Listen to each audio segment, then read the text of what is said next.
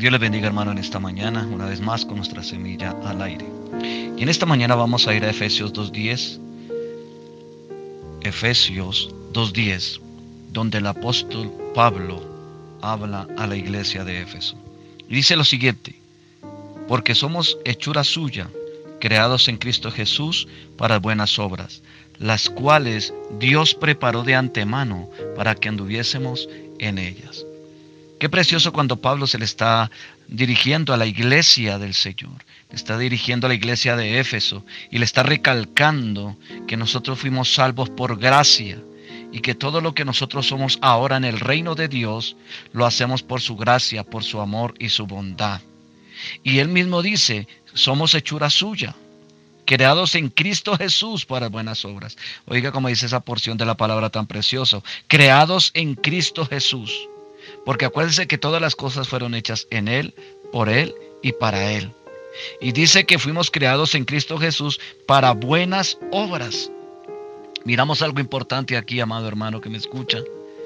Nosotros fuimos creados en Jesús para buenas obras. ¿Qué quiere decir esto? Que nosotros hoy hacemos obras es porque fuimos ya renacidos en Cristo Jesús porque hemos nacido de nuevo, hemos nacido del Espíritu y del agua. Por eso es que en esas obras que Dios preparó de antemano son las obras que Cristo hizo cuando estuvo y cuando anduvo aquí en la tierra. Miramos entonces que Dios preparó de antemano para que anduviésemos en ellas. Y miramos algo precioso. Todos sabemos lo que se siente o lo que es sentirse inferior. Al ver a nuestro alrededor vemos algunas personas que utilizan su máximo potencial, realizan sus tareas con rapidez y creatividad. Al compararnos con ellos nos sentimos pequeños, inadecuados, incapaces. Pero cuando Pablo habla aquí, nos dice, no nos confundamos. En la economía divina, lo más grande no siempre es lo mejor. Recordemos algo, querido hermano, que la ofrenda de la viuda pobre de Lucas 21 su ofrenda equivalía a la vigésima parte de un centavo, basándose no en la cantidad de la ofrenda, sino en su amor, su actitud, su actitud de corazón, porque ella entendió que Jesús era el dador de todas las cosas. Y miramos que Jesucristo la señaló diciendo, esta viuda pobre echó en el plato o en el alfolí más que todos el Señor quiso decir que esa pequeña ofrenda echada en ese plato fue con un corazón humilde. Tuvo más valor que las otras, que aquellos que echaban de los que les sobraba. Qué precioso maestro. Lo importante, hermano, no es el tamaño de lo que usted hace o de lo que usted da, porque todas las obras fueron hechas de antemano para que anduviésemos en ellas. Dios mira y no, y, no ve desapercibido la obra que usted hace. Y no pasa desapercibida la actitud con que usted lo hace. El servicio más humilde, un pequeño servicio, es grande cuando la, motivación de nuestro corazón es correcta ante los ojos de Dios.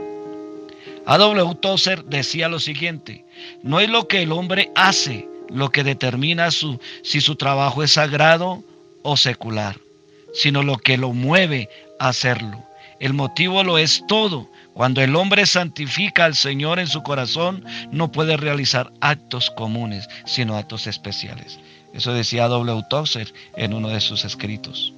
Como hijo de Dios, ¿se ha dado cuenta usted que todo lo que hagamos en Él es para su honra y su gloria?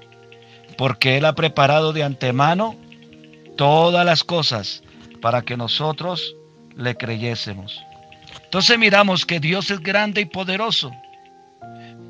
Dios ha preparado de antemano una obra importante y significativa para usted, querido hermano, para que la realice. Él tenía en mente ese plan precioso y maravilloso aún antes de que fuera usted su hijo. Tal vez piense usted ahora que no es capaz de hacer nada que valga la pena, pero acepte que ahora mismo está preparado para hacer un trabajo precioso y poderoso en Dios esa obra de amor. Qué precioso. Miremos entonces que Dios es grande y poderoso, querido hermano y amigo que me escucha en esta hora. Dios ha preparado esas obras de antemano para que usted y yo andemos en ellas. Porque nosotros fuimos hechura suya, dice su palabra. Usted fue creado para que frutifiquemos, para que demos fruto de su espíritu, porque hemos sido creados en Cristo Jesús. Por eso, querido hermano, no se desanime, no se desaliente, no piense que usted no ha sido útil, usted ha sido útil. Lo que pasa es que hoy en día nosotros debemos de creerle al Señor y saber que somos vasijas en sus manos, que usted y yo somos parte de un cuerpo, del cuerpo de Cristo, del que hace la obra perfecta. Dios le bendiga, continuaremos en el día de mañana.